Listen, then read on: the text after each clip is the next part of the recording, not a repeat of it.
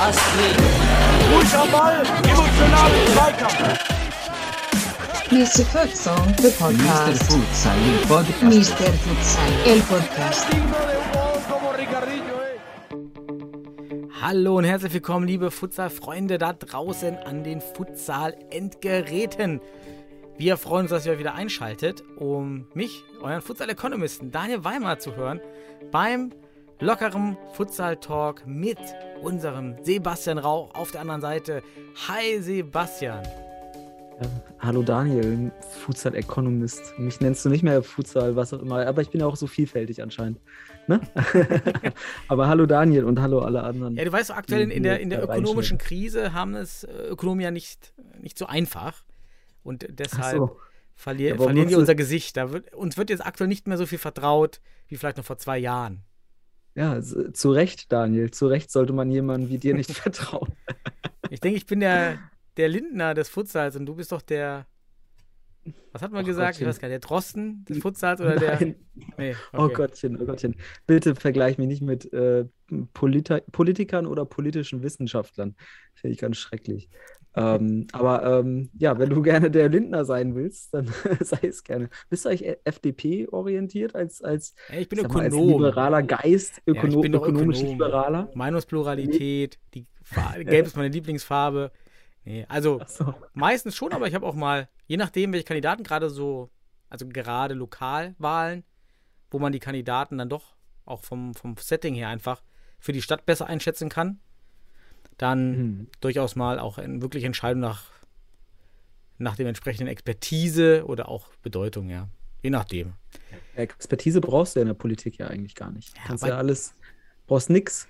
Brauchst nix, ist einer, ist übrigens äh, einer der bestbezahltesten, wahrscheinlich der bestbezahlteste Beruf, wo du keine Qualifikation nachweisen musst. Muss man vorstellen. Kriegst da jetzt 16.000, wenn, äh, wenn du alles zusa- zusammenzählst, 16.000 bis 20.000 Euro für ein Bundestagsmandat. Muss man vorstellen. Ne? auch für DFB-Organisationsträger, ähm, Amtsträger gilt ungefähr das Gleiche. Wahrscheinlich bist du doch noch länger Okay. sogar im Amt, aber ja gut. Ja. Lass mal. Okay, hast, Daniel. ja, du hast ja, ich habe so ein, so ein kleines Randthema, denn du hast ja gerade meine Popularität als Lindner des Futsals nochmal hervorgehoben. Und dazu passt, hat, darauf hat mich Christian aufmerksam gemacht. Ich habe auf YouTube ja meinen eigenen Kanal noch Wakashimatsu 22, weil klar, Oh, ja wieder Wakashimatsu Torwart. selbst- Wieder Und- Werbung hier für sich selbst. Ja, und äh, krass. Und dann meinte Christian, hey, du hast ein Video mit 120.000 Aufrufen. Und ich konnte das erst gar nicht glauben.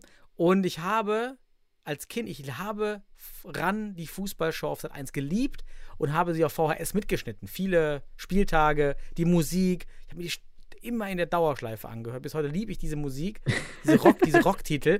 Und tatsächlich hat eines dieser Videos, der komplette Spieltag, den hatte ich noch auf VHS, den habe ich vor vier Jahren digitalisiert und online gestellt und der hat jetzt 120.000 Aufrufe. Oh Gott, oh Gott. Ja. Mr. Mr. Mr. Kuschelrock, so nenne ich dich Genau, jetzt. Kuschelrock war das. Das sind so Kuschelrock-Lieder. Also, so schnell kann es gehen, aber da die Videos ja, Ja. nur hochgeladen werden durften, durch, Genau. die, Ver äh, durch die Abgeltung oder die, die Verweigerung, wie auch immer, einer Entlohnung und einer äh, Tantiemenzahlung für die Videos aufgrund des, Genau. des Copyrights, bekommt man dafür ja keine, keinen Reward von YouTube.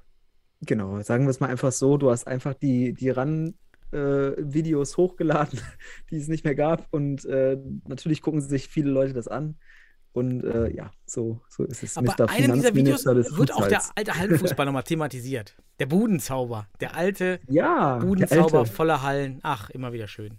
Ach Gottchen, das, das war mal, ne? Das war mal, der Das alte war- Budenzauber. Das war noch, das waren noch Zeiten, Zeiten unserer, unserer Jugend, so kann man es sagen. Sollen wir, ich habe hier eine richtig volle Liste wieder mit News, denn wir müssen ja, Ja. unser das Futsal-Sommerloch überbrücken. Und es gibt doch wieder Sommerloch, schöne ja. News aus dem internationalen Futsal, mit dem starten wir eigentlich immer.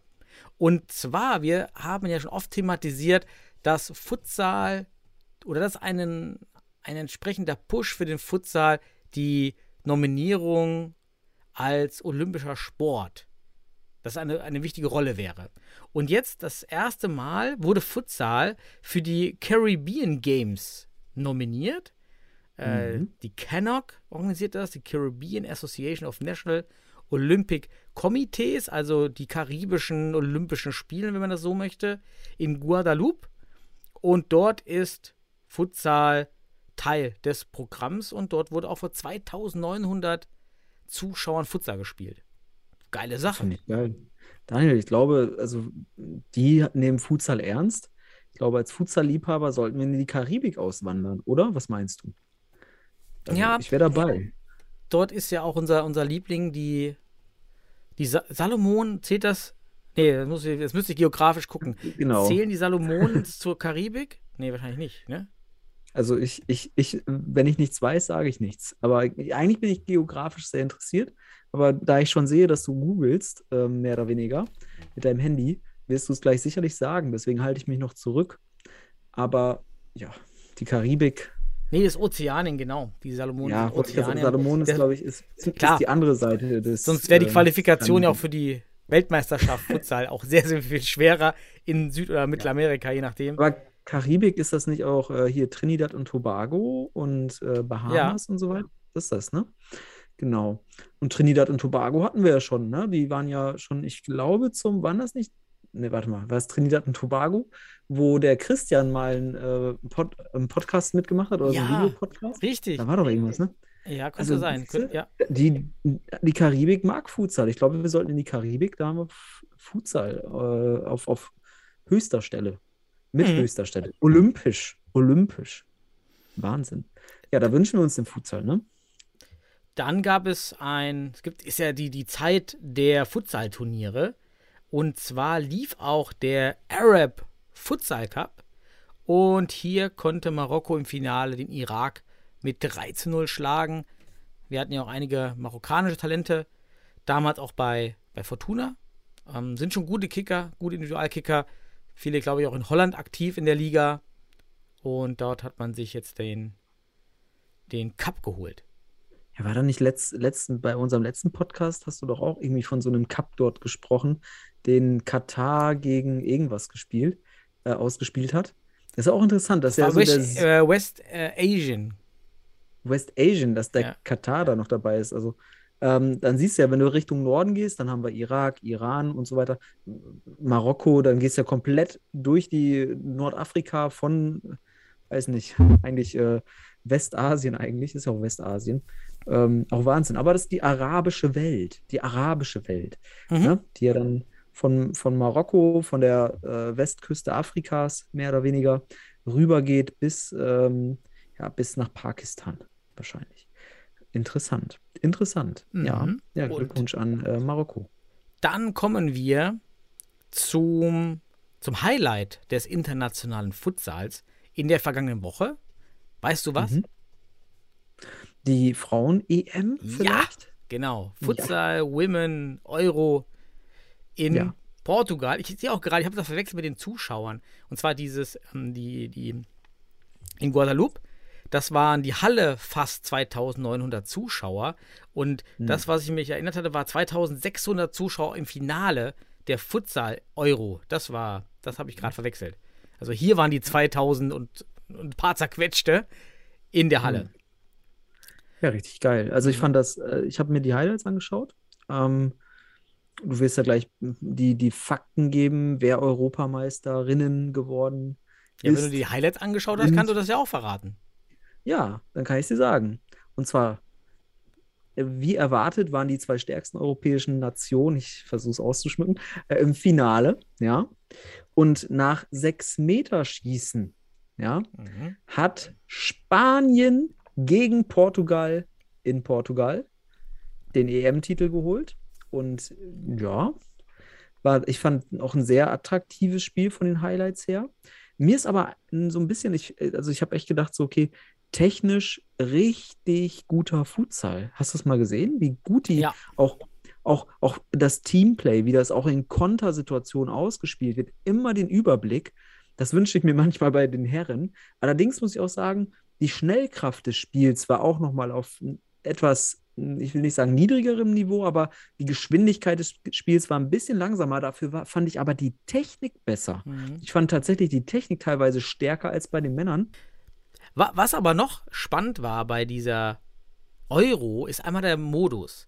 Und zwar war es eben kein, es war kein klassisches Euro-Turnier, sondern eher wie die Champions League organisiert.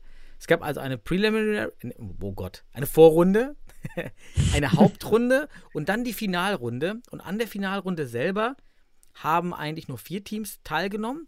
Das sollte eigentlich Spanien, Portugal, Ukraine und Russland sein. Russland wurde gesperrt und jetzt kam Ungarn mit dazu.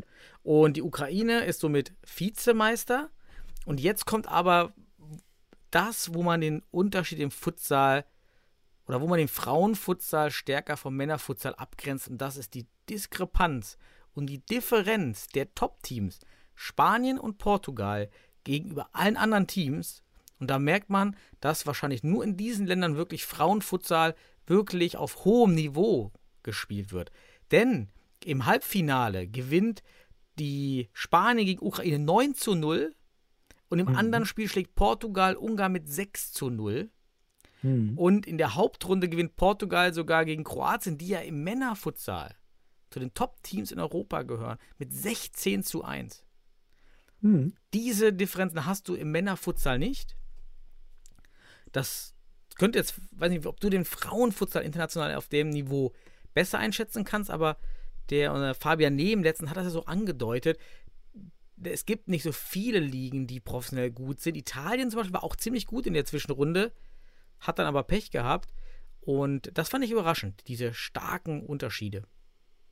Ja, aber wenn ich, äh, wenn ich mich äh, zurückerinnere an die vorletzte Sendung, wo wir Fabian Nehm als Spezialisten für Frauenfutsal ähm, dabei hatten, ähm, da entnehme ich auch genau diesen Entwicklungsstand. Ähm, denn er hat auch darauf hingedeutet, dass wir in Europa genau diese zwei Ligen, die professionell arbeiten, eben in Portugal und in Spanien haben, ja, wo auch die Frauen davon leben können. Und dass wir dann natürlich im restlichen Europa eher ja wirklich eine Stufe niedriger stehen. Und ähm, das ist halt, da sind die Frauen strukturell also noch von, von den Herren diesen Schritt entfernt. Und deswegen ist das Turnier auch so entsprechend strukturiert, beziehungsweise ist es so ein Final Four Turnier gewesen. Ne? Ähm, aber da muss ich auch wieder meinen Hinweis geben. Ich, ich finde es mittlerweile, also ich finde es, dass Russland nicht dabei war, finde ich wiederum absurd. Da muss ich wieder meinen sportpolitischen Kommentar abgeben. Ich finde das nicht korrekt, weil der Sport schießt sich damit selbst ins Knie und äh, macht sich politisch ähm, und das ist einfach äh, im Endeffekt ähm, nicht förderlich. Aber egal, unabhängig davon, Ungarn ist für eingesprungen. Ich glaube, Russland hätte vielleicht, ich weiß nicht, ob, äh, da würde Fabian uns sicherlich weiterhelfen können, ob Russland da vielleicht mithalten hätte können, die Russ Russinnen, ne? Oder einigermaßen Mhm. vielleicht. Ähm, das wäre spannend zu sehen. Da habe ich leider zu wenig Kenntnisse, dass ich den russischen Frauenfutsal in der Art einschätzen kann. Ähm, aber ähm, ja, am Ende, wie du schon sagst, wir haben da anscheinend eine Zweiklassengesellschaft. Spanien und Portugal rulen in Europa und das Finale war hauchdünn, haucheng, wie auch immer. Und am Ende war es die bessere Torhüterin, die das Ding entschieden hat, die technisch, die Spanierin, technisch wirklich gut war. Wobei man jetzt auch hier sagen muss, wie schätzt man die Abschlüsse ein? Ne? Also sind die Abschlüsse, wobei ich fand die Abschlüsse auch von den Frauen teilweise so genau, also so gut platziert, auch aus naher Distanz. Das meine ich auch mit Technik. Die haben eine richtig gute Technik. Auch der, den entscheidenden sechs Meter von Spanien, hast du, hast du den noch im, im, im Kopf? Mhm. wie krass der einfach da oben in den Winkel reingehauen wird. Das ist so gut geschossen. Also, okay, jetzt äh, habe ich hier durch Sprechdenken mal revidiert, dass es nicht daran liegen kann, dass die Abschlüsse schlechter sind. Ähm, aber die Torfrau von, von, von Spanien, die fand ich schon überragend in der Technik. Also, da können sich Männer einiges von abschauen. Da, also einige männliche Torhüter, vor allem in Deutschland, sollten mal äh, sich die spanische Nationaltorhüterin, die ich vom Namen her jetzt gerade nicht auf dem Schirm habe, aber es tut mir Mega, leid. nee, war mega starkes, mega starkes Spiel. Ich habe auch nur die Highlights gesehen.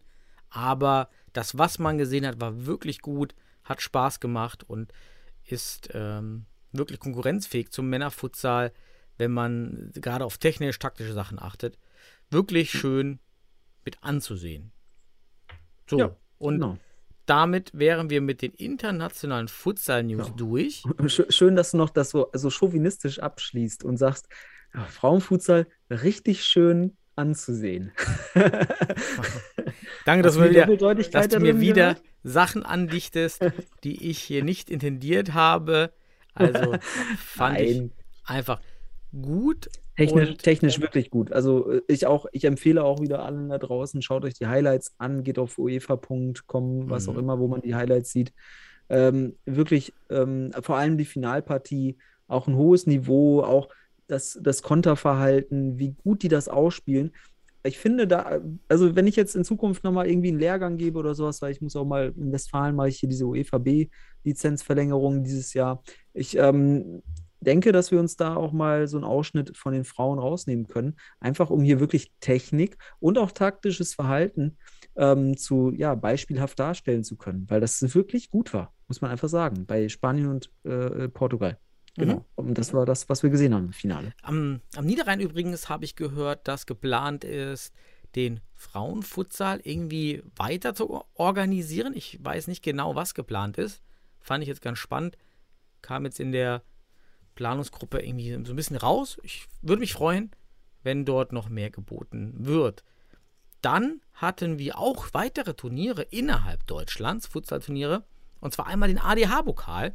Über den haben wir ja schon vor, vor drei, vier Wochen berichtet. Damals die Vorrunde. Jetzt war die Zwischenrunde. Und ich habe jetzt erstmal nur von Mainz, die ein Turnier in München gespielt haben, und von Münster die Info, dass beide jeweils ihre Gruppen gewonnen haben, beziehungsweise, beziehungsweise sich qualifiziert haben jetzt für die Endrunde. Ich habe leider jetzt nichts gefunden über die, all die anderen Turniere und Zwischenrunden. Weißt du jetzt noch mehr? Hast du noch was anderes gehört? Nee, ich habe nur gesehen, dass Münster sich da wohl durchgesetzt hat. Ich habe dieses Foto gesehen, das Teamfoto. Ähm, bekannte Spieler, Moritz out. Irgendwie für, also ich habe mich gefragt und ich habe es leider noch nicht geschafft, ihn mal zu fragen. Vielleicht können wir auf, dieser, auf diesem Wege mal äh, nachfragen. Aber muss man noch Student sein, um an so einem ADH-Turnier teilzunehmen? Oder muss man da irgendwie Übungsleiter? Äh, Reicht es, wenn man ehrenamtlicher Mitarbeiter irgendwie ist da im Angebot? Ähm, ansonsten würde ich mal Moritz fragen wollen, ob er noch studiert, weil der wäre schon sonst ein bisschen länger dabei, aber wer weiß, Bachelor, Master, das zieht sich auch mittlerweile. Endlosstudent. Ja, du Ja, kannst auch als Mitarbeiter, meine ich, früher war es jedenfalls so, an diesen ADH-Turnieren teilnehmen. Kann sein, es hat sich geändert. Kann sein, in dieser Futsalrunde ist das anders. Keine Ahnung. Aber Ja, meldet euch sein. mal, liebe Münsteraner, und sagt uns, wie das da abläuft, weil ich da so alte Gesichter gesehen habe, die, die schon 2000 und weiß ich nicht was, Mhm. 14 oder sowas dabei waren. Aber wer weiß, ne? So Bachelor, Master, äh, vielleicht auch schreibt er an seiner Dis, wer weiß. Ähm, auch dann bist ja hier und da noch immatrikuliert ähm, als Promotionsstudent, wer weiß. Also von daher, mh, ja, ich habe mich nur gefragt, wie, wie lange man da mitspielen kann oder unter welchen Bedingungen. Danke für die, den ersten Erklärungsansatz. Und dann wäre es schön, wenn sich jemand meldet bei uns. Ansonsten frage ich mal nach. Ich habe auch seine Nummer, habe ich aber bisher nicht geschafft. Genau. dann hat man gespielt. Ingolstadt gewinnt Verbandspokal 9 zu 6 und 2 zu 1 gegen den FC Regensburg. Warum habe ich jetzt hier stehen Finale gegen Deisenhofen? Ich glaube, das war nur das Halbfinale. Ja, man- manchmal sollte ich meine Notizen auch etwas ausführlicher Nicht kommentieren. Also, Nicht nur Stichpunkte. ja, also ich, ähm, so wie ich verstehe, sind jetzt im Finale gegen Deisenhofen im Verbandspokal. Und Mhm. es gibt erfreuliche Nachrichten, erfreuliche Nachrichten, au- ja, ja, eigentlich nicht erfreulich, aber interessante News aus dem Süden. Denn die GGS Stuttgart zieht sich anscheinend oder zieht sich zurück, das ist Fakt, aus der Regionalliga Juhu, Süd. Daniel, erfreuliche Ja, ich Nachrichten. weiß, deshalb, ich wollte das Erfreuliche für, für 1860 München einführen, denn Ey, ja, das- wäre natürlich ein schöner merkt, Name. Man, merkt, man merkt deinen Habitus. Du bist äh, auf große Namen aus. Du willst die großen Ja, die Namen Liga im, im zieht Fußball halt sehen. ne? einfach mehr, je mehr große Namen, das merke ich auch selber bei der Fortuna, wenn man sich mit Futsal-Verantwortlichen unterhält. Und dann kommt eigentlich immer die saloppe Frage, ja, wer spielt denn da? Ja, und dann überrascht man schon, indem man dann anfängt aufzuzählen, naja, der erste FC St. Pauli und der HSV sind schon mal in der Bundesliga und der Jan, Re und Jan Regensburg jetzt. Dann kommt außerdem darunter Karl Jena und dann könnte man sagen eben 1860 München. Das zieht schon. Also dann, dann siehst Ja, du auch auf der siehst- Gegenseite, wie auf einmal, wie per Geistesblitz Respekt kommt. Und das ist ja eigentlich absurd, weil auch der Gegenüber weiß gar nicht, was hinter diesem Namen Futsal steht. Und, aber allein der Name reicht, dass der Gegenüber da erstmal vollkommen ins Leere läuft mit diesem Argument, ja, aber wer spielt denn da?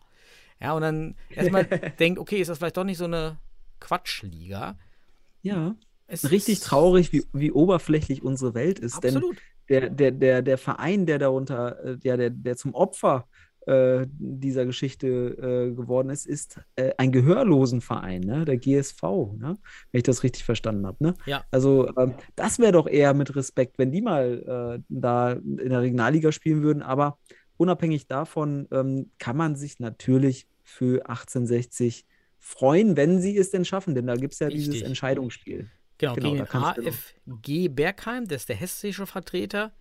Dort gibt es also jetzt spontan, finde ich gut, dass man das so geregelt hat, am 9.7. ein Entscheidungsspiel Mhm. um den Aufzug in die Regionalliga Süd. So, bin ich gespannt. Finde ich Man schön. merkt dir gar nicht an, dass du dir 1860 in der Regionalliga w- wünschst. Merkt man dir gar nicht an. ja, ähm, nächstes Thema. Nächstes Thema. wollen, wir, genau. wollen wir ablenken von, von, von meinen Schwächen hier. Die, ja, was mal, jetzt muss ich mal hier durchgehen. Ah, Philipp Ropers ist jetzt, ist ja eigentlich Haupttrainer bei Jan Regensburg. Ich bin Ja, gespannt. Also Trainer, Trainer, Spieler, was auch immer. Ne? genau, er ist ja erstmal Haupt, nicht Haupttrainer, erster Trainer. Haupt, der doch Haupttrainer, oder? Der war, nee, der war verletzt irgendwie. Und aber da können wir uns jetzt keine feste Aussage zu, zu, zu, zu erlauben. Aber er hatte auf jeden Fall, ein- er ist, ist erst beim Jahr in Regensburg gewesen Genau. oder ist dort. Genau. und wird jetzt hauptamtlicher Verbandstrainer Fußball beim Bayerischen Fußballverband. Natürlich eine unheimlich gute und beliebte Stelle, Verbandssportlehrer zu werden. Das ist ungefähr als so ungefähr so gut wie eine Verbeamtung, würde ich sagen. Also als Verbandssportlehrer weiß man, okay, also mit 65 werde ich genau hier in Rente gehen. Ja, ja, Aber schön. super Sache. Das sollen wir, das sollen wir sagen. Äh, herzlichen Glückwunsch. Haben wir ihn jetzt im Food. Jetzt ist die Frage, Daniel, verlieren wir jemanden für den Futsal? Das wissen wir nicht. Aber vielleicht bleibt er dem Futsal irgendwie treu. Wenn nicht, äh, ist das ein Verlust für den Futsal? Ich weiß es nicht. Also, ähm, Ja, ja, es gibt ja drei aber Outcomes. Entweder es wird positiv für den Futsal, weil Mhm. Philipp einfach diese Leidenschaft für Futsal mit in den Verband trägt und wann immer dieses Thema Futsal aufploppt, die für den Futsal argumentieren kann. Mhm. Das ist natürlich super. Also wenn ein Verbandssportlehrer, Verbandstrainer, ich denke mal, das wird hier ähnlich sein, dann für den Futsal argumentiert, hat er einen ganz anderen Hebel in seiner Funktion. Ja. Das wäre also der positive Fall. Es könnte der neutrale Fall sein, dass man einfach auch nie in diese Situation kommt, den Futsal zu pushen. Oder auch Philipp sagt, eigentlich will ich das gar nicht, weil er merkt, dass diese alteingesessenen Fußballer in diese anderen Trainer und Verbandsfunktionäre das Thema nicht gut finden und sich dann zurückhält.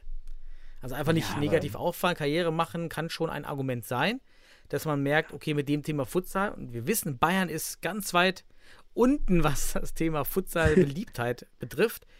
Das kann sein. Negativ wäre natürlich ganz schade, er würde sich jetzt nur noch auf den Fußball konzentrieren und dem Futsal, den Futsal den Rücken kehren. Das ist natürlich ganz schade. Philipp, also hier von uns würde ich sagen, raus. Bitte hilf, bitte hilf uns mit einer Naja. Funktion. Aus großer Kraft erwächst große Verantwortung. Jetzt hat er die Kraft. Doch mit Spider-Man. Aus großer, ne, aus, aus Macht entsteht Verantwortung. So sieht's. Ja, ne? Das ist okay. Spider-Man. Ben, ben sagt zu Spider-Man, das ist der Onkel vom Spider-Man, von Peter Parker. Egal. Ja, du, du zeigst die Szenarien auf. Es gibt ein positives äh, und äh, hoffentlich positives, das dann auch eintritt, dass er sich für den Futsal einsetzt. Ähm, und äh, ja, 2 zu 1 dagegen steht es dann zwei negative. Ähm, ein karriereorientierter und der andere auch karriereorientiert, weil das würde heißen, er hatte, hat den Futsal vielleicht auch dafür genutzt. Aber wir wissen es nicht. Ähm, wir wünschen uns auf jeden Fall, dass er diese Leidenschaft, die er ähm, bei Jahren hatte, mit dorthin nimmt und vielleicht dann in Bayern ähm, Impulsgeber wird und Multiplikator für unseren Sport. Ähm, das wäre doch toll. Also hier liebe Grüße und ähm, ja, toi, toi, toi. Wir werden es ja sehen in den nächsten Es Jahren. gibt ja einige, die den Sprung aus dem Futsal in den Fußball gemacht haben. Das kann man ja also als Guerillataktik sehen, der Futsal-Szene. Also, dass man über dieses Vehikel dann rein stößt von Ja, aber kennst, sag mal ganz ehrlich, kennst du einen? Kennst du einen? Kennst du einen, der, der, der irgendwie Ja, tatsächlich. oder, André oder, oder, Cornelsen oder ist ja von uns als Co-Trainer jetzt ins NLZ gewechselt. Einfach Mhm. auch durch diese ganzen Tätigkeiten im Bereich des Futsals. Mhm. Das hat ihm auf jeden Fall, das hat ihm auf jeden Fall geholfen. Und ja, hätte mich Und vorbereitet. was heißt es jetzt? Ich überlege bis jetzt nächste macht er Woche. dort, jetzt, jetzt macht er dort die ganze Zeit Futsal oder wie darf ich das mir vorstellen? Das ist halt NLZ-Training, ne? Mhm. Also, Ja, gibt's, was gibt's wie noch? gesagt, sonst noch wieder, du hast die Option, Futsal dort weiterzuführen oder auch nicht. Ja. Was gibt es noch für so Ge- Geister des Futsals, die noch irgendwo jetzt im Fußball rumschwirren? Äh, Timo Heinze, ich glaube, der war ja auch bei Bayer Leverkusen jetzt irgendwie als Sportpsychologe engagiert, Zum aber, aber vielleicht, aber da ist er wahrscheinlich nicht in der Funktion, da irgendwas für Futsal zu Mhm. machen, ne? Hergen Fröhlich Ähm, ist ja in Neu Neuss. Ähm, Neues, ja. kam ja beim Ol Oldenburg und ist jetzt in Neuss im Stadtsportbund. Ist nicht direkt Fußball, aber ist auch so eine Vehikelstelle. Ja, da könntest du auf jeden Fall was für, für den Futsal tun Mhm. im Stadtsportbund. Also da kannst du schon ein paar, paar, paar Dinger drehen für den Futsal. Allein, dass du da vielleicht mal die Möglichkeit hast, hallenmäßig zu unterstützen oder was auch immer. Äh, Finanziell auch, du kannst da Übungsleiter und so weiter. Ach, egal.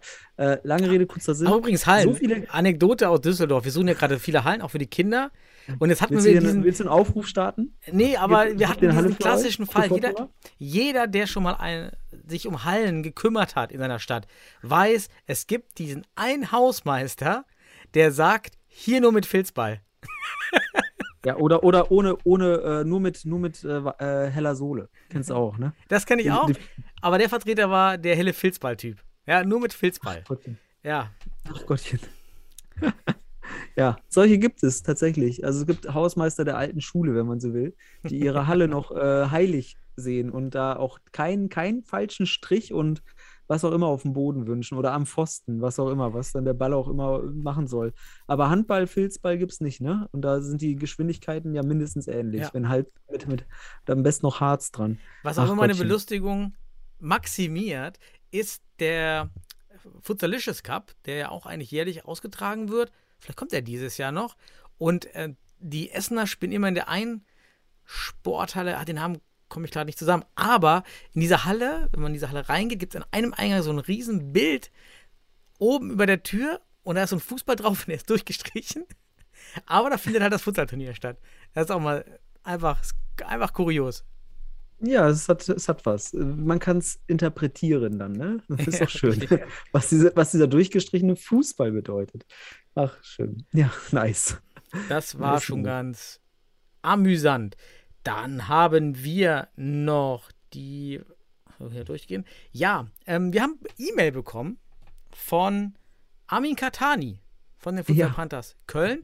Wir thematisieren ja eigentlich auch immer die E-Mails, die uns geschickt werden, denn wir sind ja über Ja. jedes Feedback wir sind über jedes Feedback erfreut und ähm, finden das gut, dass wir mal dort Feedback bekommen. Und hier war eben das Feedback einmal super, also schön, dass es den Podcast gibt, das, das nehmen wir immer gerne auf und finden das super.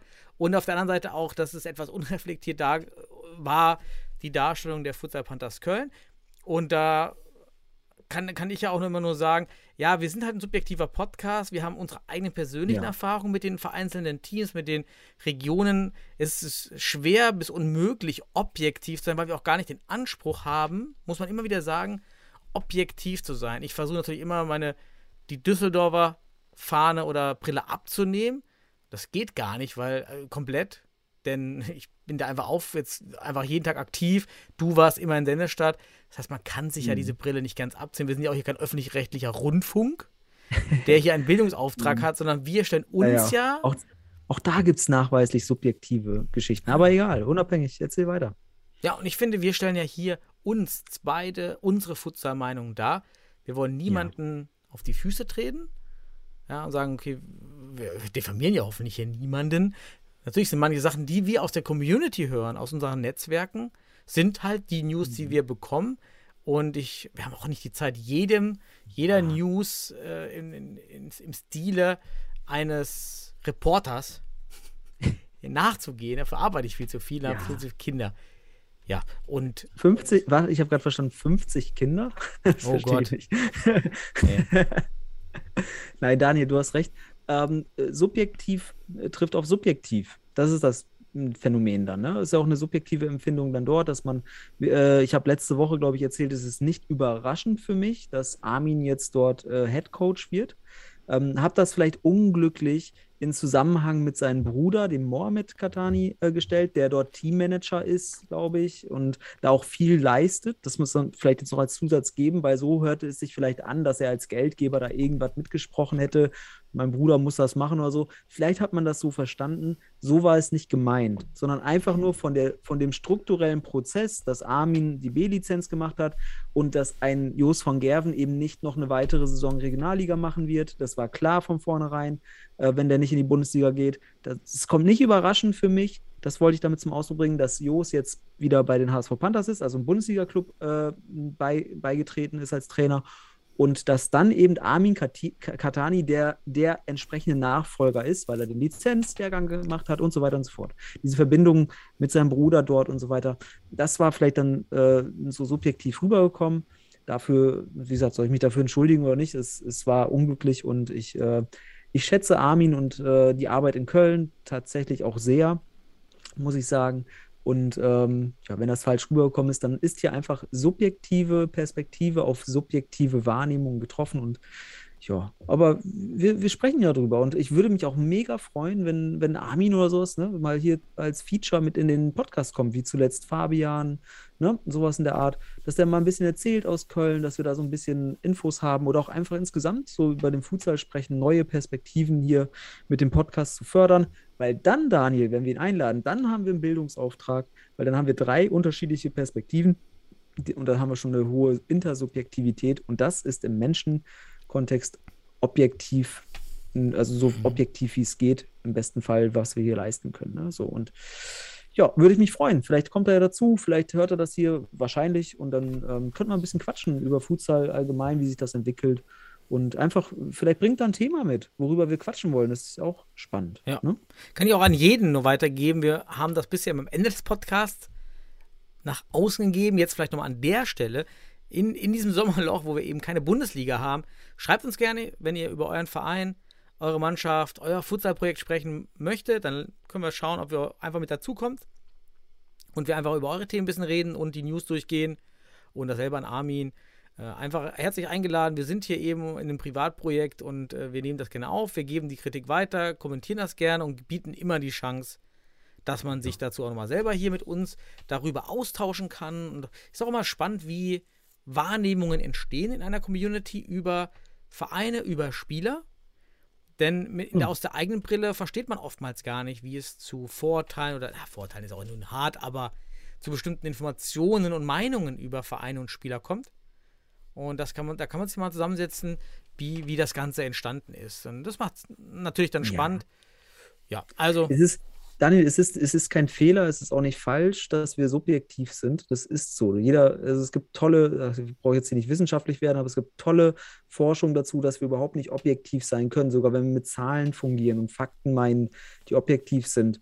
Ähm, das gibt es eigentlich so nicht. Das kannst du immer als subjektive Interpretation sehen. Und deswegen ähm, ist es so wichtig, dass wir in den Austausch kommen. Darum geht's. Und das ist, glaube ich, dann die richtige Aufforderung von dir. In den Austausch. Das ist so toll, dass man uns schreibt, dass wir das dann als Feedback kriegen, dass wir da nochmal drauf eingehen können.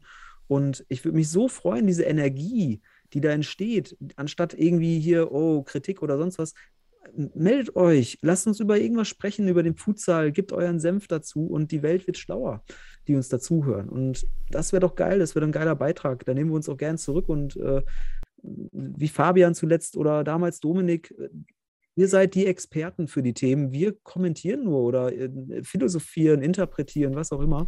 Und am Ende haben wir einen wir, schönen wir käsen hier rum. Wir machen den Futsalkäse hier. Wenn ihr, wenn ihr da draußen auch gerne Käse esst. Den feinen Schweizer Käse. Richtig. Oder holländischen. Sind, ah. Du bist so Mittelalter Gouda oder sowas. Oder doch? Äh, kommen wir jetzt mal das nächste Thema. Also, Mittelalter Gauder, ich glaube, ich komme durchs Mikrofon. Mittelalter Gauder, gute Überleitung zum DFB-Journal. ist auch genau. so ein Mittelalter Gauder. Tatsächlich kam heute raus, das DFB-Journal, Journal. Junger Gauder. DFB-Journal. Kommt, kommt das wöchentlich, monatlich? Ah, ist auch egal. Wahrscheinlich hohe Reichweite. Ist auch immer als E-Paper-Version frei zum Download abrufbar. Super Ja, aufgemacht. stell, das doch, Heft. stell, doch den Link, stell doch den Link mal passend mit der, mit Ja, der Seite Mach ich in die Shownotes. in, in Richtig. die Shownotes, also Passt. unten rein, ne? Und dort Genau. gab es einen kleinen Artikel leider nur, zwei Seiten, Futsal total. Alle anderen Themen in diesem Heft waren wieder deutlich größer aufgezogen, aber immerhin Artikel m, leider auch nur mit Christopher Wittig und einigen Aussagen von Peter Friemuth. Wäre schön gewesen, wenn man da vielleicht mehr Pluralität gehabt hätte, aber Christoph hat da, Christopher, Christopher hat das eigentlich gut gemacht. Die ganzen Aussagen waren passend, haben, haben gut reflektiert, wo wir stehen oder wie aktuell die Bundesliga steht, denn die Fragen waren für mich, und das war ein bisschen schade an diesem Bericht, sehr auf diese Bundesliga abgezielt. Ich hätte mir da gewünscht, dass man mal diese Breite, Futsal in der Breite, mehr diskutiert, die Probleme mal kurz anspricht. So war es immer dieses Leuchtturmprojekt Bundesliga, was natürlich nach außen hin gut funktioniert hat. Irgendwo stand auch, mediales Interesse wäre gestiegen. Kann man noch gar nicht sagen, weil wir hatten nie Referenzen. Ich könnte, wenn, denn wenn ich mir die äh, Zuschauerresonanz und auch damals den Stream Holzpfosten Schwerte vor fünf Jahren anschaue und auch die Länderspiele, glaube ich noch nicht mal, dass das mediale Interesse gestiegen ist. Es hat nur einen anderen Hebel bekommen, durch, allein Ja. durch die Twitch-Plattform, die wir im letzten Podcast besprochen haben, alleine auf dieser DFB-Plattform über diesen Hebel streamen zu können. Aber ich hätte auch vor das Spiel Holzpfosten Schwerte gegen Münster damals, äh, gegen die Panthers, auch dort streamen können und dann wäre die Reichweite vielleicht größer gewesen. Also ich weiß noch nicht, ob wir wirklich mediales, ob das Interesse gestiegen ist. Die Kanäle sind gewachsen und die, die Hebelmedien. Wie siehst du das? Ja, also erstmal muss man sagen, die Aussage, ähm, das mediale Interesse ist gestiegen, ist nicht fall, ist nicht, es ist nicht falsch. Sie ist einfach nur nicht, ähm, nur nicht richtig. So, jetzt um mal hier philosophisch zu werden. Denn äh, wenn du bei wenig startest oder bei null und dann einfach irgendwas hast, hast du einen Anstieg. So, vereinfacht gesagt. Du hast halt vorher kaum bis kein Interesse gehabt und durch die äh, DFB Rückmeldungen. Jetzt hast du halt gemerkt, ah, wir haben mediales Interesse entwickelt, das heißt angestiegen. Von daher ist es weder falsch noch richtig. Ähm, ist doch auch schön. Ähm, Ich meine, immerhin Ich wären wir wahrscheinlich ohne die Bundesliga gar nicht auf, Ja.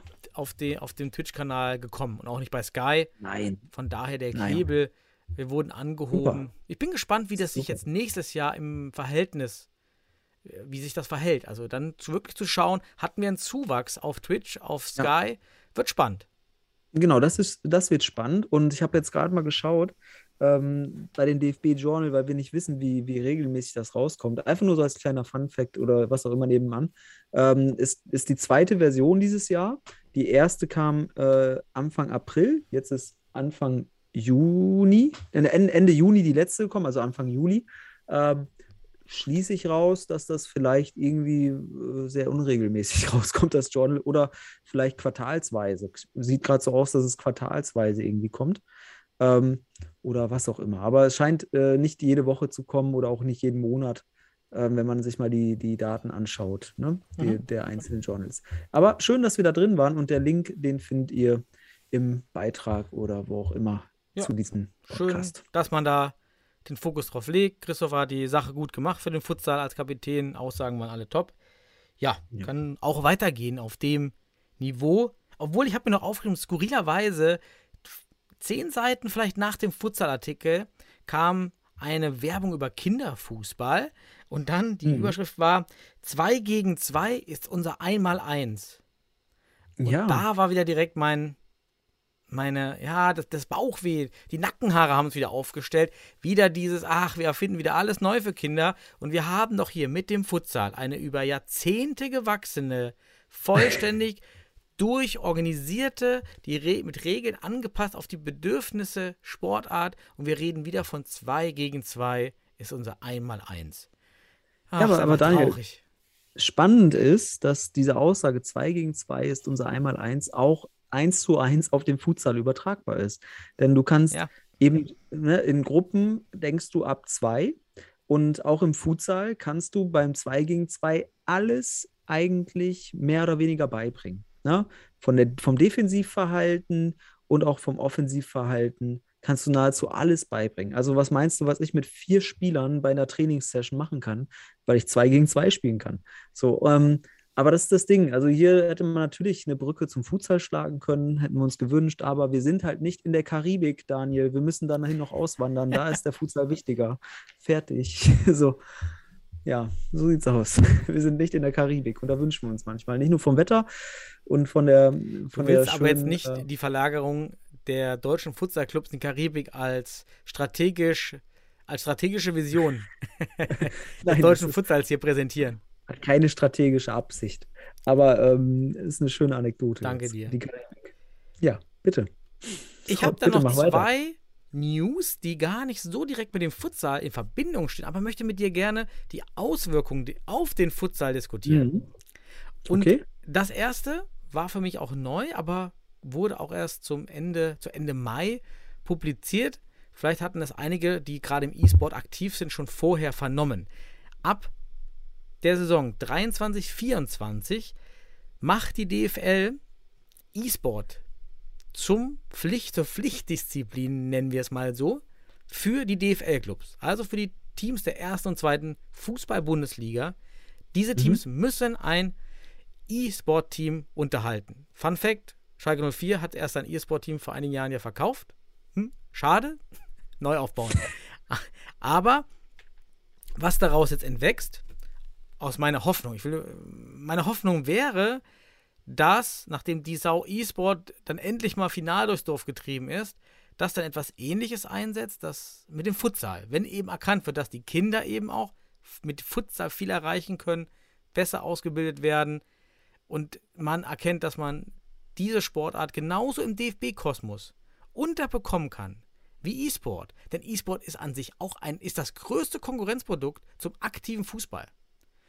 Und viele sagen immer, Futsal ist das Konkurrenzprodukt. Nein, nee. Es ist wie E-Sport. Es geht darum, die, wie halte ich junge Leute im DFB-Kosmos? Ja, darum geht's. Und wenn der DFB-Kosmos sich vergrößert durch E-Sport, durch Futsal, dann gewinnt der DFB-Kosmos. Und da hoffe ich, dass wir da vielleicht in einigen Jahren eine ähnliche Verpflichtung sehen. Wie würdest denn du diese Wahrscheinlichkeit einschätzen? Also einerseits ähm, muss ich sagen, ja, das, was du gesagt hast, es hört sich sehr optimistisch an und auch schön, dass man daraus irgendwas gewinnbringend schafft. Andererseits muss ich sagen, ich glaube, ich muss deine Hoffnung so ein bisschen äh, Treibstoff nehmen. Ähm, das Gas nehme ich da auch raus. Ähm, aber damit, ich glaube, dass das eher reine Geldmacherei ist. Neben, neben dem Digitalisierungszwang, der sowieso da ist, man reagiert auf gesellschaftliche Veränderungen. Aber was meinst du, was da dann äh, EA Sports und so weiter, was sie damit reingehen in die Geschichte, wenn alle Bundesliga-Vereine einen eigenen EA Sports, was auch immer Verein haben? Ähm, und es gibt, es gibt interessante, übrigens auch interessante Prognosen aus der Digitalisierungsforschung. Ähm, auch hinsichtlich von Sport gibt es Thesen dort, da kann ich dir mal was äh, geben. Und zwar, dass du in 20 Jahren deutlich mehr E-Sport, äh, ja, ja, wie soll man sagen, ähm, Anhänger hast, als schlussendlich tatsächlich Fußballanhänger. Und das meint auch Zuschauer. Deswegen, wir haben ja mal die Folge gehabt, wo wir darüber gesprochen haben, wer schaut sich eigentlich sowas an? Du weißt ja, du bist ja sehr affin dafür. Ich gucke mir jetzt nicht äh, E-Sports-Soccer an, so. Ähm, und äh, es geht aber tatsächlich in die Tendenz. Äh, das hat mich nämlich neugierig gemacht und ich habe dann auch mal einfach mal ein bisschen recherchiert und habe mir sowieso, oder ich bin darauf aufmerksam geworden, weil ich mir so einen Aufsatz durchgelesen habe von jemandem, der über Technik und Digitalisierung schreibt.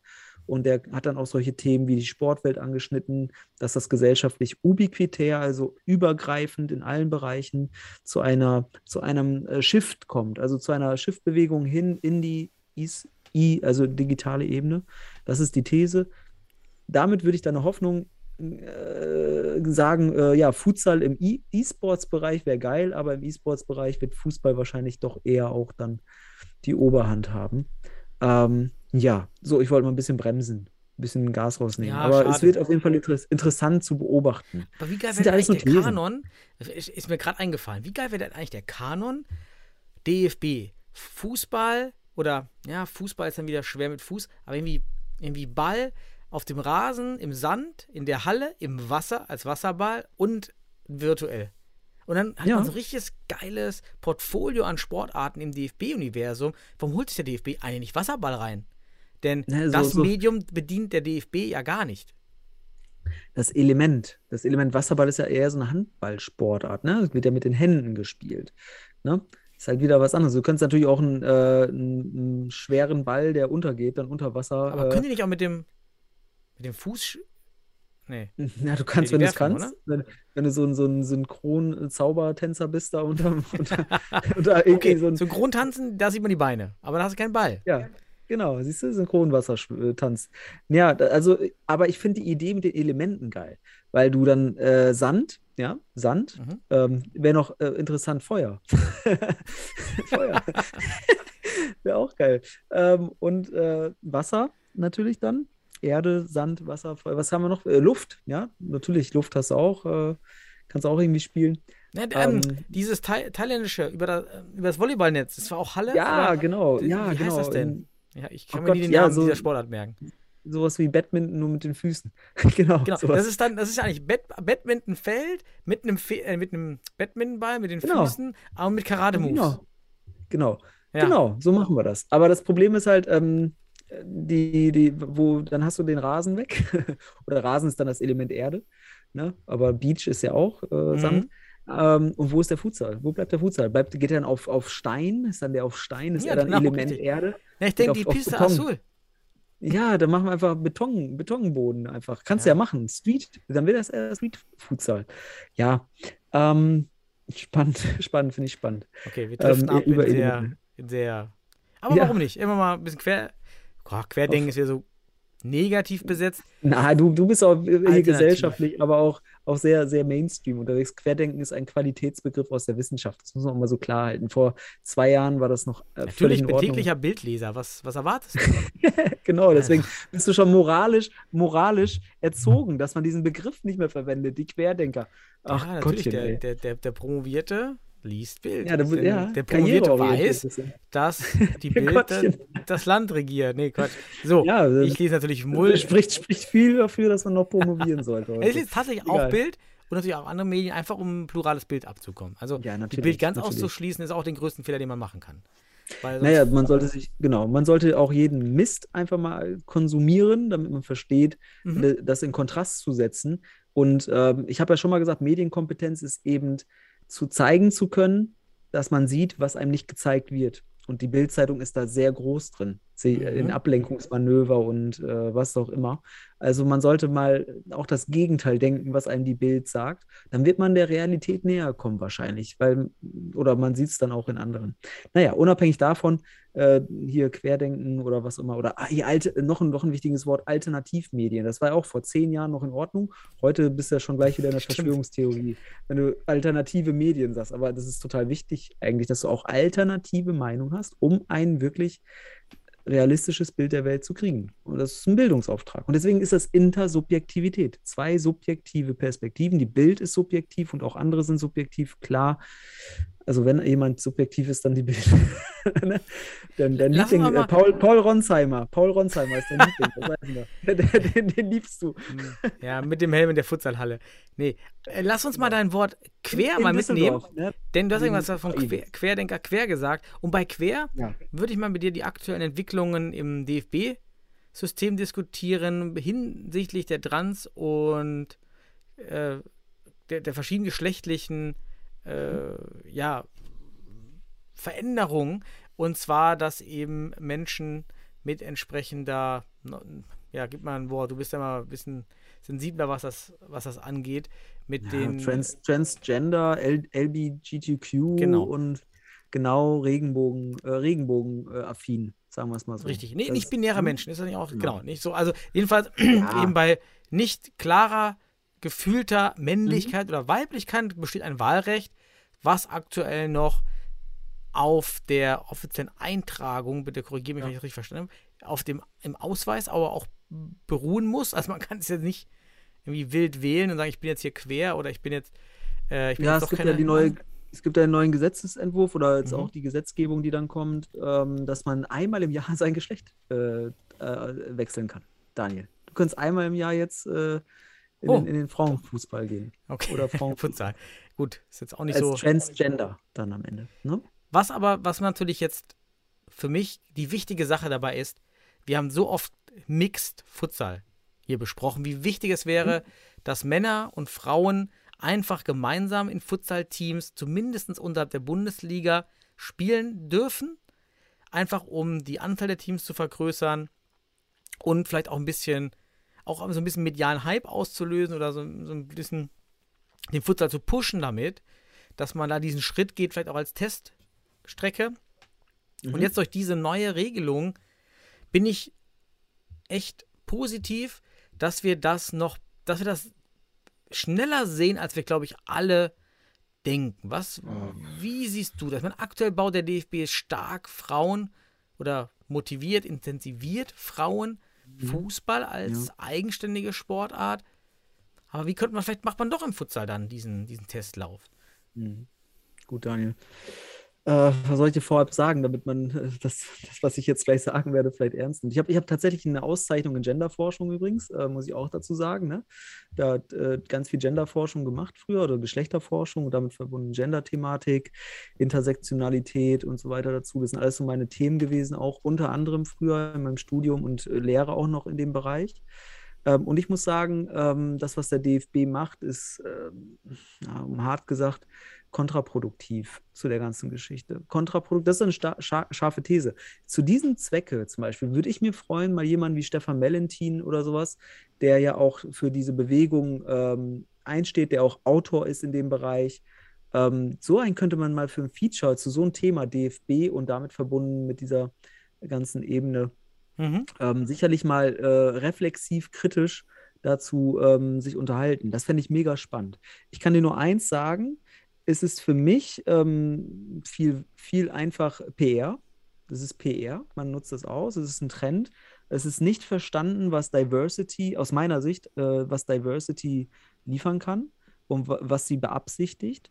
Weil am Ende, und jetzt haue ich dir mal die These raus, landest du wieder im, im, im krassen Patriarchat, also im Patri äh, wirklich in, in einer Männerdomäne. Ähm, weil stell dir mal vor, wer, wer ist denn jetzt benachteiligt, wenn, äh, wenn du jetzt hier als Transgender in, in, in, in die andere Geschlechtsebene gehen kannst, in das biologische Geschlecht, weil wir unterscheiden. Das müssen wir auch mal sagen. Hier mal klar, kurz, kurze Bildung.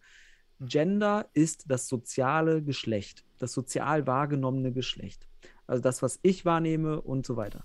Aber das Geschlecht an sich, das auf Englisch Sex, ist das biologische, biologische Geschlecht. Das heißt, wir müssen hier erstmal soziales und biologisches Geschlecht unterscheiden. Wir treiben aber einen Sport, der auf Biologie, also Physis, aufbaut. Und wenn du jetzt als Mann die Möglichkeit hast, vielleicht als Oberliga-Fußballer, immer ganz zugespitzt, Oberliga-Fußballer, der es halt nicht weit gebracht hat, wird aber, hat vielleicht, ähm, ja, ist, ist vielleicht Transgender, ja, kann sein, ist ja auch ähm, ver- wichtig, dass das dann möglich ist. Aber der wechselt jetzt in die Frauenebene. So. Der geht jetzt rüber zu den Frauen. Und dann ist er da in der Bundesliga gleich, wahrscheinlich aus biologischen Gründen, weil er Testosteron hat und so weiter, deutlich leistungsfähiger. Deutlich, das sieht man, da- das ist Fakt. Das siehst du in, in allen sportwissenschaftlichen Sachen, die sich damit auseinandersetzen, biologisch, also mit Leistungsfähigkeit. Und das siehst du übrigens auch gerade unter anderem ähm, in den USA bei Schwimmwettbewerben. Da gibt es ja das Phänomen, dass jemand äh, als Transgender bei den Frauen teilnimmt und alles abräumt. Bei den Männern auf Platz 407 Sebastian, wenn ich unterbrechen darf. Ähm, Ja, lange alles Rede, kurzer richtig. Sinn. Genau, lange Rede, kurzer Sinn. Aber mir ging es gar nicht Thesen. um die Regelung an sich, sondern mir geht es um die Okay. Implikation für Männer und Frauen im Mixteams Fußball, Futsal. Darum, also Ja, ob jetzt genau. diese Es- es- es Transgender-Sache an Es sich. werden ja Mixteams, genau. Und das ist- kontraproduktiv am Ende. Kontraproduktiv, weil es zu einem, einer größeren Ungleichheit zwischen Männern und Frauen kommen wird. Kontraproduktiv, weil die Frauen aber gut, biologisch. gehen wir im Futsal aus. Wir Ja. haben ja gar keine.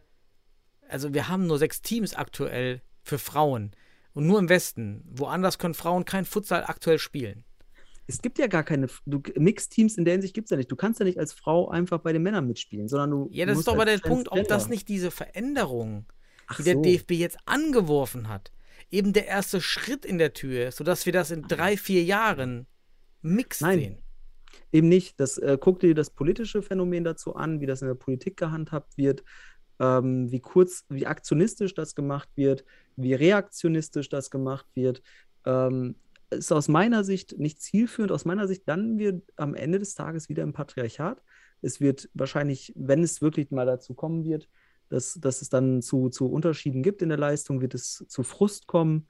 Ähm, ich finde, das hätte eben genau so, wie du es sagst, gemacht werden müssen. Man hätte einfach sagen können, wir machen Mixed. Mixed, macht einfach Mixed, macht, passt Regeln an, so dass es, äh, dass, dass man hier nicht ungleich wird. Also zwei, einfach Anteil von Frauen oder Männern in einem Team einfach bestimmen. Macht eine Gender Balance sozusagen. Mhm. Ähm, und dann hat man was. Das wäre klug gewesen, aber das hier aus, aus meiner Sicht kein Schritt dahin, weil es wird, äh, ist, ist jetzt eine scharfe These, aber aus meiner Sicht wird, ist, hat, hat das sehr viel Explosionsgefahr. Oder im, ja, wie sagt man es? Ähm, ist auf jeden Fall, auf jeden Fall durchaus. Du, äh, du nimmst mir wieder meine Hoffnung, Sebastian. Ach ja. Nee, heute, heute so bin positiv. ich so ein bisschen ja, du bist, ist auch, ich finde das eigentlich die Idee von, also deswegen würde ich mich freuen, mal so mit, mit Stefan Valentin oder sowas über sowas zu sprechen. Aber ich finde, der DFB, der, der macht da eine PR-Geschichte raus, der ist nur reaktionistisch. Ähm, das ist nur Werbung, ähm, die er will. Und ähm, das ist nicht, nicht äh, am Ende. Ich will ja, dass der DFB einfach nur Mix im Futsal macht. Alles andere ist mir egal. Ja. Das, da müssen wir hin. Aber ja, ich, klar, hat alles Hürden, Gut, aber, aber alles Vor- und Nachteile. Ja, Genau, es hat alles Vor- und Nachteile. Natürlich, selbstverständlich. Ähm, aber es ist für mich halt einfach nur PR-Aktion. Und das hat leider, leider am Ende nicht die Wirkung. Und es, wenn, wenn das wirklich aufs Biologische runtergebrochen wird, dann haben wir da am Ende ein Problem. Ein größeres Problem, als wir uns vorstellen können. Und dann, äh, ja, dann hast du am Ende nur E-Sports, weil das ist ungeschlechtlich. Und dann hast du da, ja, dann bist du am Ende bei der, Theo, bei der These, E-Sports es ruled. so, ich, fertig. Ich, ich habe als letztes Thema für heute noch, ist mir gerade eingefallen, ich hatte eben von zwei Themen gesprochen, aber ich habe auf meinem Zettel gesehen, ich hatte von letzter Woche noch was vergessen. Und zwar hat uns Steffen geschrieben über Facebook, total engagiert und motiviert. Wie können wir Futsal bekannter machen? Wie können wir Futsal größer machen, dass mehr Menschen diesen Sport ausführen? Und mhm. das war natürlich ganz interessant, weil Steffen war, was er geschrieben hat, Flyer machen, Aktionen machen, so hübsch, so naiv, aber auch so, so motiviert, wie ich es gerne nochmal wäre. Damals, 2010, 2012, wo ich angefangen habe. Und auch noch der Meinung war, ja, so Flyer-Aktionen, Turniere, das ist es. Das bringt den Futsal nach vorne. Und aus meiner Sicht, und da bin ich auf deine auch gespannt, mhm. wird das nichts bewirken. Das verpufft, das sind Aktionen, die man sich mal schnell vorstellt, mal den Flyer irgendwo hin. Was ich jetzt gelernt habe die letzten Jahre, wenn einer fragt, wie kann ich, also nicht ich, sondern der, der fragt, ja, wie kann man Futsal pushen? Es gibt nur eine Möglichkeit, gründe ein Futsal-Team. Es ist für mich die einzig nachhaltige Möglichkeit, wirklich den Futsal zu pushen oder organisiere fünf andere, die sich fünf, die sich fünf, fünfmal organisieren, wie ihr damals in Westfalen. Das ist die andere mhm. Möglichkeit. Also werde Liga-Organisator, schaff Teams ran irgendwie und gib Anreize, wie auch immer, dass eine Liga entsteht. Also wenn du Kleingeld hast, dann werde Ligasponsor, schaff Teams ran. Oder einfach selber einen Verein gründen. Der muss nicht gut sein, der muss einfach nur da sein. Weil je mehr mhm. einfach nur da sind, egal welche Qualität, schafft Quantität und der eine kennt den einen, der den einen kennt. Und dann entdeckt man mhm. immer mehr gute Spieler, die dann auch für die Bundesliga vielleicht relevant sind oder für die Regionalliga. Mhm. Weil der mhm. Freund wieder einen mitbringt, habe ich zu oft erlebt, wie er limitierte Spieler auf einmal richtig gute Freunde hatten, die dann auch zum Futsal gefunden haben. Und deshalb, je mhm. mehr kleine, egal welches Niveau, Hauptsache am Ligabetrieb teilnehmen, ja, das ist so mein Fazit an, an Steffen, was ich sagen würde. Was würdest du denn, Steffen, noch sagen mit seiner sehr, sehr natürlich engagierten Vorstellung und natürlich auch naiv irgendwie ein bisschen? Ja, naiv ist schon eine harte Bewertung, weil ich denke, wenn wir 2012 gewesen wären jetzt, hätten wir gesagt, ja, sind wir dabei. Ja, da war ich auch naiv, ne? natürlich. Da war ich genauso naiv. Ja, ja genau. absolut. Genau, also, äh, da muss man sagen. Also 2012 haben wir auch so gedacht. Und das war ja der Punkt, da habe ich meine Naivität damals abgelegt und dann haben wir da in Westfalen halt ähm, angefangen, äh, selbst äh, Akquise zu betreiben, weil und da muss ich dir zustimmen, also jetzt mache ich nicht den Bad Cop, wie zweimal zuvor jetzt, jetzt stimme ich dir zu ähm, und sage, ähm, ja, Vereinsgründung ist das A und O, weil der Sport braucht Plattformen und woraus entstehen Plattformen? Aus einer Summe von Vereinen. Ähm, du musst, die Individuen, die Menschen müssen eine Plattform zum Umsetzen haben und das ist im Verein. Ähm, und deswegen ist das immens wichtig, dass man hier Institutionen schafft, weil aus dieser Ansammlung dieser einzelnen Institutionen muss der Verband dann schlussendlich ähm, reagieren, weil da ist dann aber der Punkt, und da muss ich jetzt die Kritik äußern, da scheitert es häufig. Das, in Westfalen ist es daran gescheitert. Der Verband hat einfach nicht mehr investiert. Der hat ähm, dann einfach, der war vielleicht, vielleicht war er überfordert, aber du brauchst einfach dann auch Mitarbeiter, die auf einmal 20 Futsalvereine, wie es damals in Westfalen war, stemmen können, die das organisieren können. Wenn denn mal ein Goran Novakovic oder wie ich halt äh, dann in, mal für eine Saison vielleicht nicht so intensiv Zeit investieren können, muss da jemand sein, der bezahlt wird äh, beim Verband, der sich da professionell weiter mit auseinandersetzt. Und da ist der nächste Schritt. Aber die Grundlage für all das ist, das, ist die Initiative zu ergreifen, einen Verein zu gründen, sieben Leute zusammenzukratzen, kurz äh, eine Satzung zu schreiben, die man sich aus dem Internet holen kann, theoretisch dann zum Notar bzw. Amtsgericht das alles anmelden und dann eintragen lassen. Das sind nochmal 200 Euro oder 250 Euro, die man da in die Hand nehmen muss. Und dann hat man einen Verein und dann meldet man sich beim Verband und sagt, hey, ich will spielen und je mehr das sind, ähm, dann haben wir da die Grundlage. Und auch nur als Verein hast du auch Anspruch dann, als gemeinnütziger Sportverein hast du Anspruch auch auf Hallen in deiner Stadt, die du dann schlussendlich auch dafür kriegen kannst, was aber dann das nächste Problem ist, ne? diese Hallenorganisation. Und ne? da sind wir im nächsten. Aber Mhm. überhaupt, um dieses Problem zur Entwicklungsmöglichkeit zu machen. Und so ein Problem ist dann auch was Gutes, weil du hast das erst, wenn du ein Verein bist und dich darüber aufregst. Aber ohne Verein hast du nicht mal dieses Problem der Hallenorganisation, weil du ohne Verein halt kein, keine Halle kriegst und gar nichts. Die Vereinsbasis, die Vereinsgründung ist das A und O. Und ähm, die kann man halt initiativ schaffen, ergreifen und dann mit dem Verband und mit der Stadt als, als juristischer, als, auch als, juristisch, äh, als juristische Institution, die du als e.V. dann bist, ähm, auch wirklich mit Gewicht und mit Forderpotenzial auch ähm, grundsätzlich da in, in Kommunikation treten mit, den, mit, den, mit der Stadt und mit dem Verband. Und Die, ja, die, und den also Verband auch diese auch. Hallen, diese Hallensache ist auch das, was ich am Anfang völlig unterschätzt habe und was Ja. jemand, der neu in den Sport kommt und nicht aus einem Hallensport kommt, auch unterschätzt weiterhin, weil man einfach kein Gefühl hat für diese Hallen. Und Ja. man ist es aus dem Fußball gewöhnt, dass jeder seinen Rasenplatz hat, seinen, seinen, seinen Ackerplatz hat und da gibt es auch keinen Schulsport. Die, der, der Platz ist einfach den ganzen Tag verfügbar.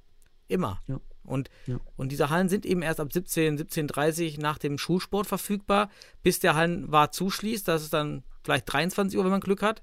Und Mhm. der Fußballplatz ist einfach dauerhaft offen. Und diese, dieses Mindset muss man erstmal bekommen, dass das was völlig fundamental anderes ist. Eine völlige Verknappung von, von Ressourcen.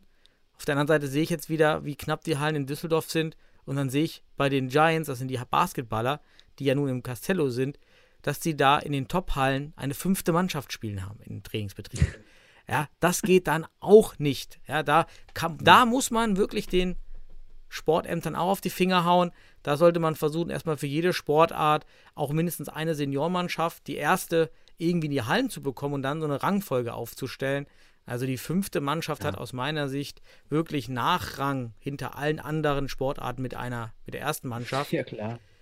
wenn Ja, sie in einer organisierten Liga ist. Ne? Aber Genau, da musst, da musst du einfach zwischen Leistungs- und Breitensport unterscheiden. Ne? Also ab der, ab der dritten Mannschaft spätestens bist du im Brei- Breitensport angekommen. Ähm, und wenn du Futsal-Bundesligist bist, dann bist du Leistungssport mittlerweile.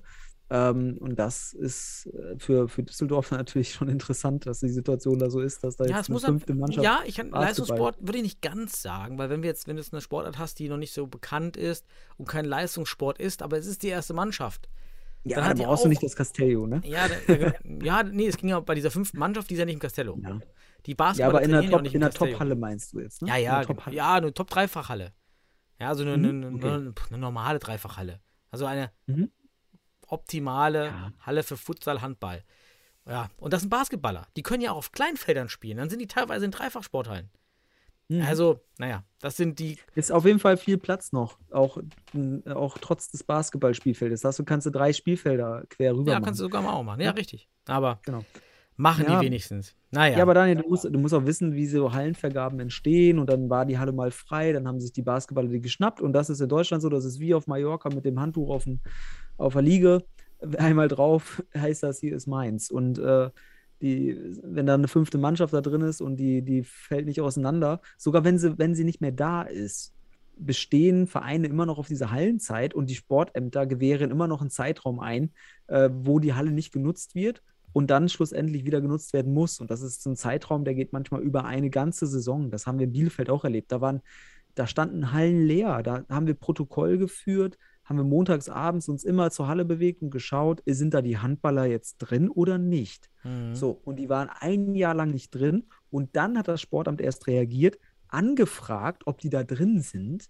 Und dann haben sie noch mal ein halbes Jahr Gewährung bekommen, also Bewährung, ähm, dass sie da, ne? Und dann zum Glück haben sie es nicht hingekriegt, ihre, weiß ich nicht was, fünfte Kindermannschaft da reinzupacken, die sie nicht mehr zusammengekriegt haben. Ähm, und dann haben wir die Halle dort bekommen in, in Sennestadt damals. Und das ist halt so ein Phänomen, ist auch einfach so ein, so ein, natürlich hat man ein Recht auf die Halle, wenn man es erstmal hat. Aber das Nutzungsrecht heißt halt auch, man hat eine Nutzungspflicht. Und dieses, das ist das Phänomen, dass du halt diese, dieser Pflicht nicht nachkommst. Aber solange die Basketballer also das Recht jetzt bekommen haben und die, der Pflicht nachkommen, muss dann halt mal diskutieren, ob das agil genug ist, ob das flexibel genug ist und ob das nicht Es auch. gibt halt keinen Optimierungsanreiz, denn Genau. meistens sind die Vorsitzenden der Sport, Stadtsportbünde gehören einer bestimmten Sportart an. Und diese Ja, Sportart hat eben die Vorteile. Ne? Das ist in Düsseldorf genauso. lernst du Da auch sitzt halt sehr- Das Basketballer. lernst du auch sehr schnell. Ja, das lernst du auch sehr schnell, wenn du einen Vereins gründe, Verein Ja, aber das weiß man eben, Aus wie Steffen, ja, der noch motiviert ist. Das ist eben diese, und da kommen halt viele in den Futsal. Ja, es ist krass, wie, wie, die, wie die Neuen im Futsal wieder von vorne beginnen mit denselben Hoffnungen. Und ich glaube, da, da, da müssen wir leider so ein bisschen runterholen, direkt realisieren und dann aus diesem tatsächlichen Zustand oder aus diesem tatsächlichen Lösungsraum, den es gibt, Ja. den Leuten, die da jetzt noch so motiviert sind, legt eure Kraft auf die Dinge, die wirklich am Ende auch realisierbar sind. Und das ist eher der eigene Verein, auch wenn es mehrere Jahre dauert bis zu einer Hallenzeit. Aber eine kleine Halle in der bekommt man schon viel einfacher, je nach Stadt. München, wir wissen ja, München und Jena sind zum Beispiel sehr teuer, ja, mit irgendwie 50 Euro die Stunde. Ist noch was ganz anderes. Naja, also Steffen, super, dass du da Bock auf Futsal hast. Wie viele andere vielleicht, die den Sport jetzt entdecken. Super, dass ihr was machen wollt. Genau. Setzt euch uns auch gerne mit uns in Kontakt. Vielleicht können wir euch helfen, Verbindungen herzustellen. Leider ist der erste Ansatz, rausgehen, Flyer, über Futsal reden. Ein mini, mini, mini, mini Stein. Ja, das, das ist Grundlage, Ja. dass du das mitmachst. Ist ja nicht Also, so, dass es du sowas- nichts wirkt, aber Ja, aber du, einer, wenn du eine Auswirkung und einen Effekt haben willst, dann ist der Verein als Basis natürlich sehr wichtig, weil du brauchst dann auch eine Zulaufstelle, eine Anlaufstelle, eine Ansprechpartnerebene institutioneller Art. Und ähm, Steffen, wo auch immer du deinen Verein dann gründest, melde dich mal bei uns und sag uns, äh, zu welcher Sportart denn der Chef des Sportamtes und des Sport, Stadtsportbundes neigt. Weil das ist das eins der ersten Dinge, die man merkt, wenn man nach Hallen sucht, wenn man da in Kooperation geht, aus welcher Sportamt der Stadt, äh, Sportart der oder die stammt. Äh, ich kann euch sagen, in Bielefeld ist Tischtennis ganz groß und Volleyball. so, da Mhm. kriegen, die kriegen so geile Hallen. Warum? Weil Stadtsportbund und Sportamt dort halt seine, äh, ja, die, die Leiter sind dort äh, in solchen, in diesen Sportarten aktiv. Und das ist eben dieses, ja, das ist halt Geklüngel. So ist das. Aber das, ist kann, halt ah, den das können wir doch auch äh, für Steffen umlegen. Was kann man machen, damit Futsal wächst, wenn man einen Verein schon hat? Direkt am Anfang versuchen, als Vereinsvorsitzender in diese Gremien einfach rein, sich anbieten, Ehrenamt, Ja. irgendwie in diesen Stadtsportbund, irgendwie Genau. rein, in die Gremien, irgendwie da rein und man steigt über Jahr für Jahr etwas auf und damit man dann Genau. auch mal in diese Position kommt, die Hand auf Hallenzeiten zu haben. Das ist Genau. auch ein ziemlich effektiver Weg, habe ich in Mülheim, das hat damals der Alexander Brehm, schöne Grüße, sehr gut gemacht. Er ist da immerhin, hat da immer versucht, da reinzugehen in, die, in, die, in diese Strukturen und dann hat es auch nach ein paar Jahren mit guten Hallen geklappt, aber nur weil man Mhm. da in diesem, auf, diesem Ja. politisch, auf dieser politischen Ebene gearbeitet hat, hat es dann funktioniert. Ja, genau. Also äh, ich kann sagen, es ist auch unterschiedlich von Stadt zu Stadt, wo dann da wirklich der, der Hebel ist. ob das jetzt im Stadtsportbund ist oder dann tatsächlich auch im Sportamt. Ähm, Im Sportamt sind die Setz Sitze natürlich sehr beliebt, ne? ist ja ein Amt und damit verbunden halt auch ein, äh, ja, da wird auch ein Ehrenamt natürlich auch sicherlich auch mal vorkommen, aber da eine entscheidende Rolle zu kommen als Ehrenamt ist schwierig. Aber auf jeden Fall Kooperation, aktiv werden, das ist so wichtig und die Dinge lesen lernen und auch verstehen, was, wie das dort funktioniert, damit man dann, und das ist auch wirklich eine Ausdauergeschichte, nach einer gewissen Zeit, nach ein paar Jahren, auch dann den richtigen Dreh zu haben, die richtige Position, den richtigen Ansprechpartner, die richtige Verbindung und Beziehung. Und vielleicht ist das dann nach zwei, drei, vier, fünf Jahren soweit und dann hat man den Futsal, dann hat man seine Hallenzeit, die man sich seit drei, vier, fünf Jahren gewünscht hat. So ist das im Futsal tatsächlich. Es dauert. Es dauert ewig. Exakt. Wollen wir hoffen, dass es vorwärts geht und mit diesem positiven oder, oder es, Stimmungen. Entschuldigung, es, es kann ewig dauern. Ne? Es kann ewig Ja. dauern. Es gibt auch bestimmt tolle Beispiele, die sofort ihre Hallenzeiten bekommen. Also ohne das jetzt zu verteufeln. Aber aus eigener Erfahrung muss ich sagen, ähm, es kann schon recht lange dauern. So, ich will nach Hause, ich, ich will schlafen. Willst nach Hause. Ja, Ich will nach Hause, okay, ja, in meinem Podcast-Schrank äh, bin ich schon. Ich glaube, wir haben wieder gut was diskutiert hier, viel News geliefert, schöne Diskussion. Schreibt uns, wenn ihr was anderes diskutiert haben möchtet, wenn ihr selbst mal mit uns hier diskutieren möchtet. Und damit geht's von meiner Sicht zu, äh, an, an dich das Endwort und wünsche allen einen wunderschönen Abend, eine wunderschöne Futsalwoche. Ja, ich wünsche natürlich auch allen eine wunderbare äh, Zeit, eine gute Zeit und äh, liebe Grüße an Armin Katani und Stefan Valentin, weil das wären mal Features, über die würde ich mich echt freuen in Zukunft. Ähm, vielleicht melden die sich ja bei uns und würden mal ein spezifisches Thema mit einbringen, ähm, weil da, das hat mich heute irgendwie gejuckt. Das hat mich jetzt irgendwie gejuckt. Also von daher, liebe Grüße in die Richtung und an alle anderen da draußen. Bis demnächst.